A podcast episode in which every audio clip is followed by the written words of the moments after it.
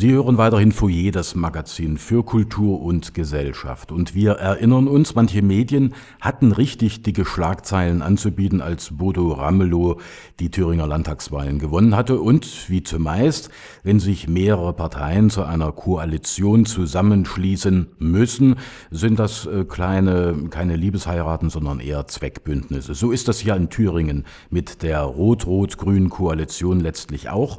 Man hat sich zum Bündnis zusammengerauft und nun sind die ersten 100 Tage rum. Die Schonzeit für Bodo Ramelow und sein Kabinett ist also vorbei. Darüber wollen wir mit unserem Medienexperten Tom Strohschneider, dem Chefredakteur des Neuen Deutschland in Berlin, sprechen. Hallo, Herr Strohschneider. Hallo nach Thüringen. Ja, die befürchtete Revolution ist in Thüringen ausgeblieben. Zoff in der Koalition gibt's offenbar auch nicht.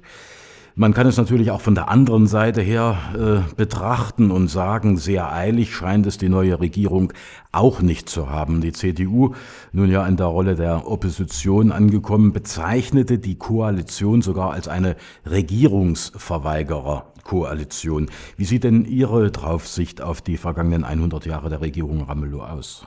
Ich glaube, dass es äh, ein ganz ordentlicher Start war und äh, wenn die CDU in Thüringen jetzt ähm, so langsam aber sicher in die Oppositionsrolle findet, äh, wozu ja auch gehört, dass man im Umfeld solcher Jahrestage wie 100 Tage Regierung kritische Worte an den Koalitionen verliert, dann ist es auch völlig in Ordnung. Ob äh, in der Tat Rot-Rot-Grün zu langsam, zu schnell, richtig oder falsch gestartet ist, ich glaube, das muss man an einzelnen äh, Themen, an einzelnen Punkten mal so ein bisschen aufdröseln. Ich will mal drei Beispiele nur nennen. Wir haben relativ zügig einen Winterabschiebestopp für Flüchtlinge gehabt. Mhm. Äh, eine Regelung, die ich glaube bundesweit auch deshalb für Aufsehen gesorgt hat, weil sie in eine Zeit gefallen ist, in der in der Bundesrepublik sehr, sehr viel über Flüchtlinge diskutiert wird vor dem Hintergrund dieser rechten Pegida-Demonstration. Und da ist natürlich die rot-rot-grüne Entscheidung auch etwas gewesen von symbolischer Wirkung. Es ist möglich, das ist die Botschaft dieses Erlasses, eine andere, eine menschenrechtlich orientiertere, eine auf soziale Belange hin abgeklopfte Politik zu machen im Umgang mit Flüchtlingen. So, nun steht aber, diese Frage muss man gleich anschließen, dann natürlich auch jetzt an, der Winter ist bald vorbei, was passiert mit den Flüchtlingen danach? Mhm. Da gibt es eine ganze Menge Diskussionen, nicht nur in Thüringen, aber eben auch in Thüringen und dass sie in Thüringen auf eine Weise geführt werden, die vielleicht mehr als in anderen Bundesländern auch bundespolitische Aufmerksamkeit erreicht, mag was mit dem Stil zu tun haben, der Versuch, die Probleme nicht zu verschweigen, sondern sich ihnen anzunehmen, indem man in die Kommunen geht und dort mit den Leuten spricht, die ja Angst zum Teil haben vor dem Zuzug von zu viel Flüchtlingen und so weiter und so fort, finde ich, ist ein Ansatz, den man machen kann. Ob er und in welcher Weise dann reale Veränderungen in der Politik nach sich zieht, da ist vielleicht 100 Tage ein zu kurzer Zeitpunkt. Ich will noch ein zweites Beispiel nennen. Mhm. So eine Landesregierung hat ja einen außerordentlich beschränkten Radius. Man merkt es äh, einerseits an den Diskussionen um den äh, Landeshaushalt 2015, die noch laufen. Äh, da ist nicht so viel zu verteilen. Äh, da gibt es eine ganze Reihe von Aufgaben, die die Länder erfüllen müssen, die sie sich nicht freiwillig ausgesucht haben. Und sie sind ja nicht selbstständig äh, fähig, großartige Steuereinnahmen zu generieren. Insofern ist das natürlich vor dem Hintergrund der bundespolitischen Schuldenbremsenpolitik immer auch ein Problem und ein Wabonspiel. Insbesondere für eine Mitte-Links-Koalition, die ja, sagen wir mal, andere Ansprüche hat. Aber im Bundesrat hat es äh, Rot-Rot-Grün immerhin geschafft und ich äh, finde das gar nicht wenig, ein Gesetz welches den absurden Titel zur Steigerung der Attraktivität des Dienstes in der Bundeswehr trägt, mhm. Im Bundesrat von der grünen Liste zu schmeißen. Die grüne Liste ist äh, so eine informelle Auflistung von Gesetzesvorhaben, wo die Länder gar keine Bedenken haben und die bei einer Bundesratsabstimmung da mehr oder weniger durchgehen. Nein, es gibt jetzt Bedenken äh, und äh, dass es äh, eben Thüringen und Brandenburg dort auch eine bundespolitische Oppositionsrolle spielen können auf Länderebene, finde ich nicht ganz unwichtig. Dritter Punkt, als wir äh, seinerzeit schon äh, gesprochen hatten über Rot-Rot-Grün und was da jetzt kommt, äh, gab es immer auch ein Thema. Mhm. Es ist eine neue Regierung. Aber diese Regierung hat einen alten Apparat und es gibt alte, eingelaufene politische Vorstellungen und daran äh, wird sich auch so bald nichts ändern. So eine Regierung kann ja nicht einfach alle Leute rausschmeißen und äh, dann glauben, mit neuem Personal würde man die Vorhaben, die man erledigen möchte, besser und äh, effizienter umsetzen. Es gab eine ganze Reihe von Hinterlassenschaften der CDU-Ära, die auch natürlich jetzt rot-rot-grüne Magen liegen, und zwar schwer. Ich erinnere nur an diese äh, Starkstromtrasse, äh, die nun jetzt umgesetzt werden muss, obwohl ja äh, die Begeisterung im rot-rot-grünen Lager nicht so groß war.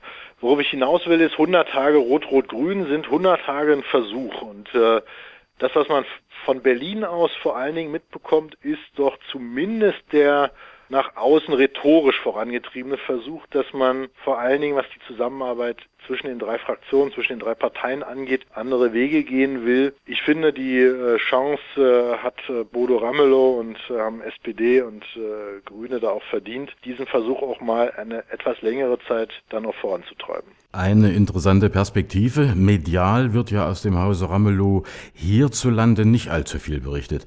Hm, da stellt sich mir dann schon die Frage, ob die Wahrnehmung Ihrer und meiner Kollegen hier vor Ort getrübt ist oder ob denn vor allem in der Öffentlichkeitsarbeit äh, der Landesregierung noch kräftige Lücken bestehen. Denn äh, Tatsache ist ja schon, dass die Verlautbarungen aus den Ministerien eher spärlich fließen. Haben Sie da eine andere Wahrnehmung?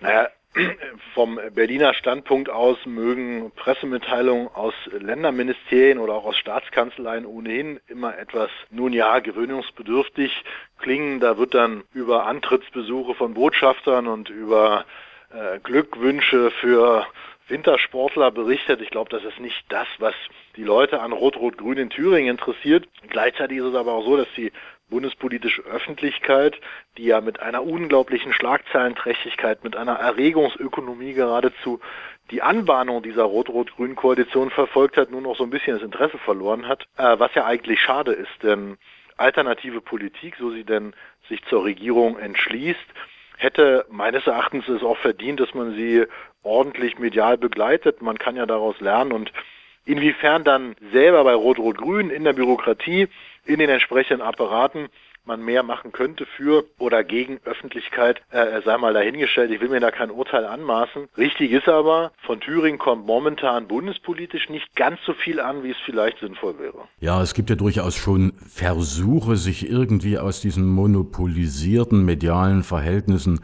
äh, zu befreien. Ein etwas, wie ich meine, ungeschickter Versuch ist äh, sicher das sehr eigenwillige und journalistisch eher im Boulevardbereich anzusiedelnde Format Ramelow und Co. Ne? Das läuft auf einem kleinen privaten Sender, der auch nicht unbedingt dafür bekannt ist, großen Journalismus zu praktizieren, wobei man sich darüber streiten kann, was das überhaupt ist.